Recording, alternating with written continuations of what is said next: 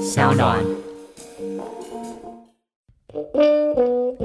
嗨，大家好，我是 Kiss Play，我是乔治，我们是柯南。。这个节目是由点子科技跟 Sound 共同制作，我们每个星期都会在这边跟大家分享许多有趣的科技新闻。今天要聊 Netflix，前一阵子做了一个不晓得应该说它嗯很聪明还是很奇怪的一个动作，叫做做什么动作？ Netflix 左手替百分之一不到的非活药用户取消订阅资格。哎，那表示它的活跃用户有百分之九十九99点多耶，对我、很厉害耶。对，但是你订了 Netflix 不看，你要干嘛？哎，可是他们怎么会突然想到说要去处理这个不到百分之一的 人，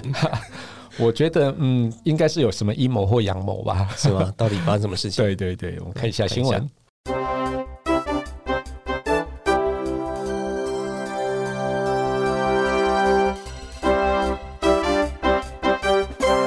Netflix 日前宣布，长达一年或超过一年的非活跃用户会收到邮件通知，内容主要是询问用户是否保留订阅状态。若未答复，官方将自动取消订阅资格。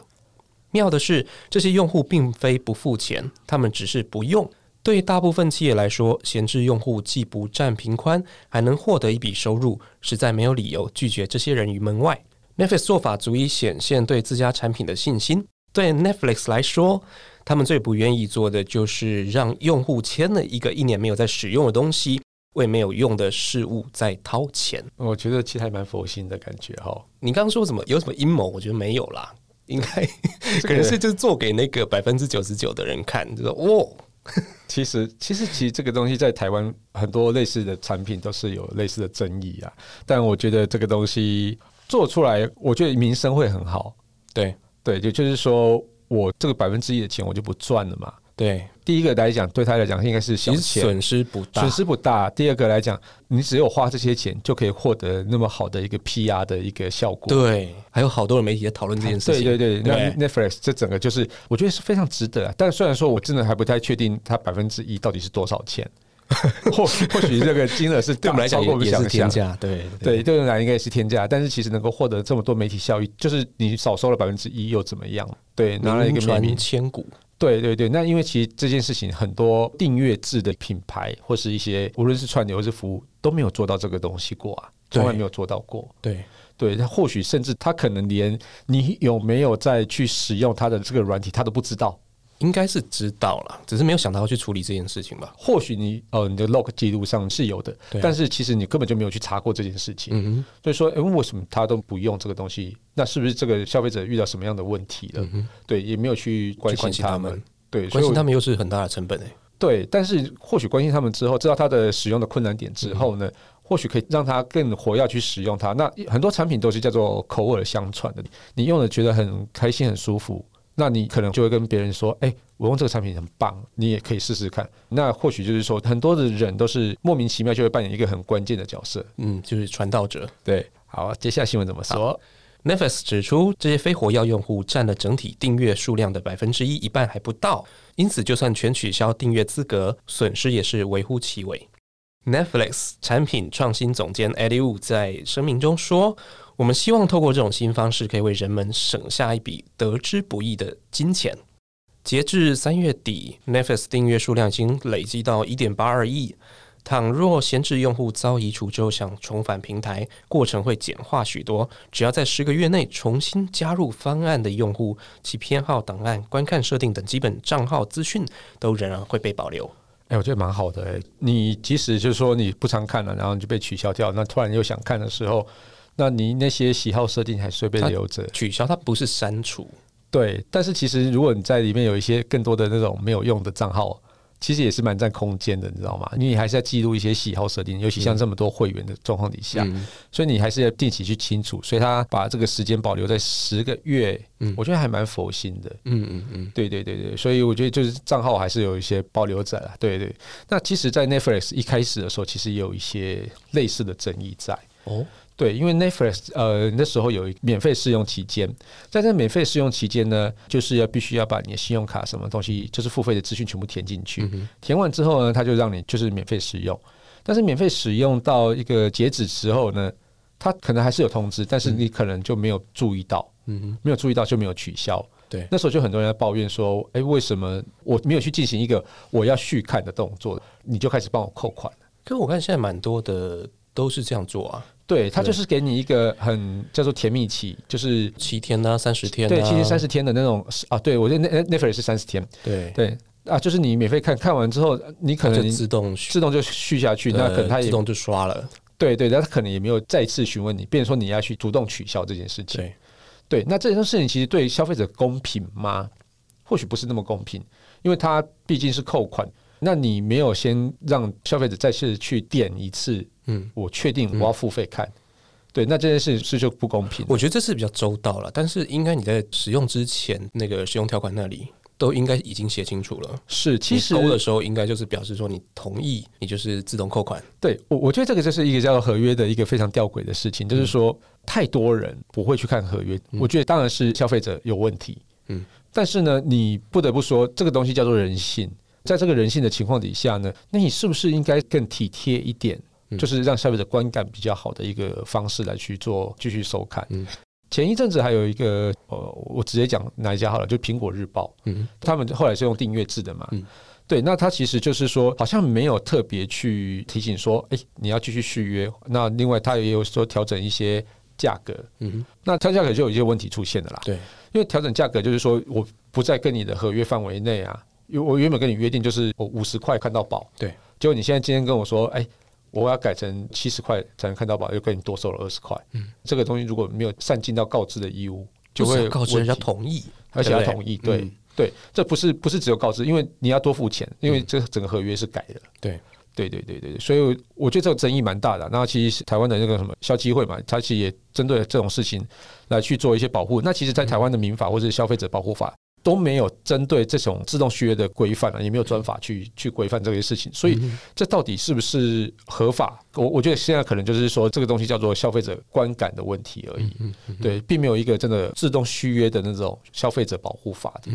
对，这蛮可惜的啊、我觉得可能或许之后在那个立法院应该可能可以针对这种订阅制来去做一些保护消费者的行为。嗯，那你有类似的经验吗？其实我我之前申请，比如说网域啊，那呃我又用 WordPress，对对 WordPress 它也是可以设定说你是不是要一年到的时候就自动帮你续，啊，对，但是它会在大概有截止日期之前一个月，它会提醒你。嗯，对我觉得这个服务就还蛮好，所以像最近我就有把一个网域先把它解掉， 对，就是没有再使用了啦。哦，对，就先把它解掉。嗯然后另外一个就是，我其实订《纽约时报》订了很久哈，应该是从念书那时候订到现在，但现在就是资讯太多了，我现在没有时间去消化，所以我嗯最近想到说，呃，这笔钱我我想要把它省下来。 的确要 啊，这默默的其实也付了蛮多钱的。嗯，不少啦。以前会觉得说有点像是赞助他们继续对努力做下去这样，但后来对觉得就是我没有正在使用，我就还是把它解掉好了。对，但是我觉得《纽约时报》很特别的是，它解除的过程不是那么简单呢、哦，应该说，它有两种做法，一个是它提供一个电话号码，你要打电话去给他，美国的电话号对， 美国的电话号 OK 码， 嗯然后要在他上班时间打给他，他不是二十四小时的。所以你变成说在纽约时间打，对对对，所以你在海外的话，它它还有一个列表，就是嗯你可以选择你在什么地方，然后那个时间它会帮你算好。 ，OK，好好无言。 但前提是你要会讲英文啊， 哎、等一下去订《纽约时报》不会讲英文，也蛮奇怪的。也不一定啊，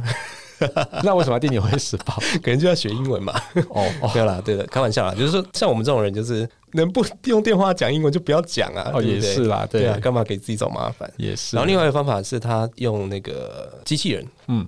跟你对话啊对，先了解你一些资料啊，然后你为什么要解除？ 嗯对，然后听完之后，他会连接到真正的客服人员来跟你对话。啊然后解除之前呢，他还会跟你说啊，那个我们还可以给你一个什么样的优惠，哦哎、再再推一下，看你有没有兴趣，那就是对想要把你留住这样子。对对对对对然后对最后我就跟他说，哦，对不起，我真的是因为最近太忙碌，我没有时间去阅读了。对对，他说没有关系，no problem。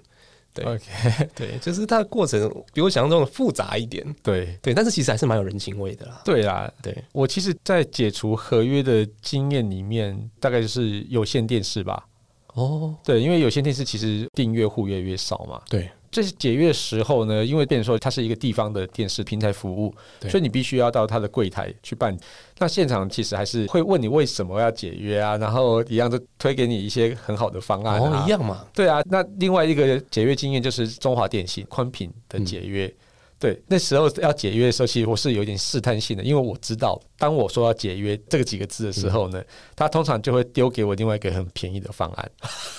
对，其实我根本就没有要解约，哦我就跟那个宽频的说，就说我觉得我使用起来，觉得你们真的很贵啊，然后我想要换别的方案看看啊，然后就跟他说，那我就可能会用到这个月，然后他马上就会抛出来说，哎、那其实我们还有一些蛮好的方案，那你们试试看。哎、可是你这个播出去之后，大家都来这一招怎么办？但是我觉得，你怎么可以把这种优惠的价格保留在你自己的口袋里面？嗯对，那这不是大家应有的一个权益嘛？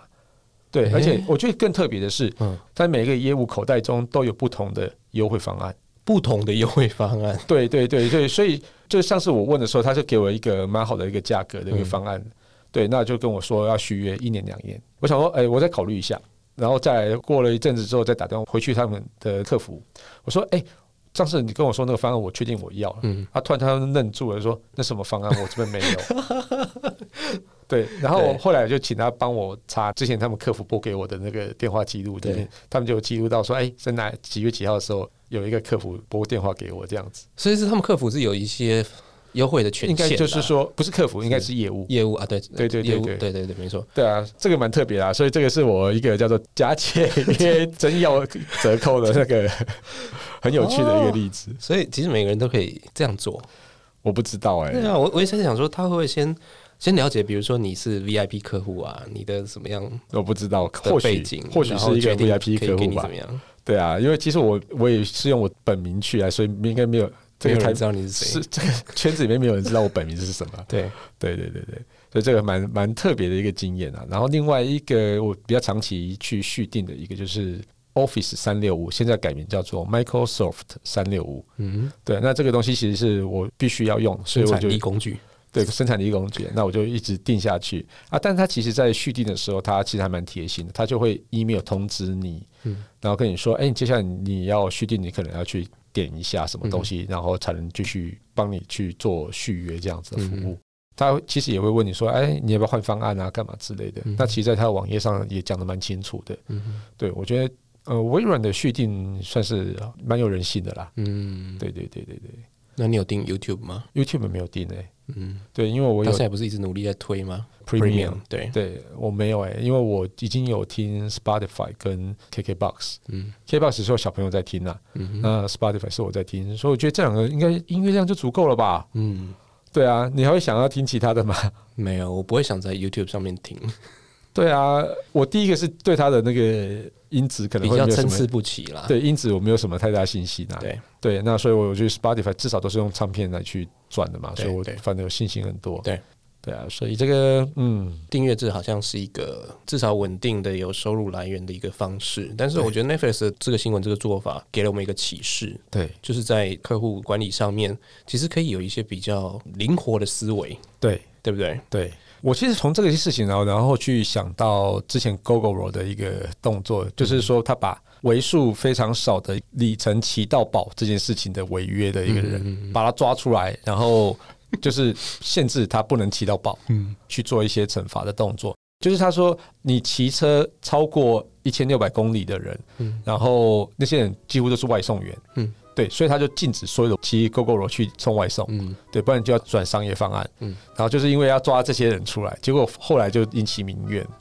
对，所以我觉得这种公关处理，嗯你应该是要去很严苛的对待使用者呢，嗯还是说你应该要站在使用者这边来去想？嗯对我觉得这个东西本来就是一个公关操作，这算是技巧吧。对怎么样都不要得罪你最重要的消费者，对，引起的民怨不只只有那些外送员，嗯反而是媒体们觉得你在这个时候做这些事情有点不人道。嗯嗯嗯那所以像是 Netflix 这件事情，我觉得真的对一些公关们应该蛮有启发的吧。这一招真的蛮高的，对啊，虽然说呃有点贱，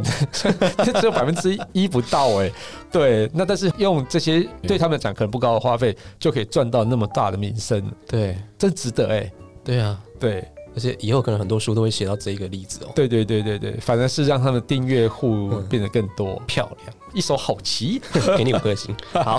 好了，那我们今天就聊到这里啊！如果想知道我们最新消息，请到脸书粉丝团柯南留言给我们。请在 Apple Podcast 按下订阅、留言或下载声浪 App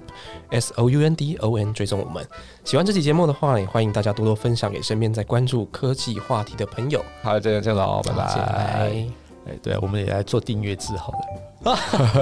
那我们内容要多加油啊！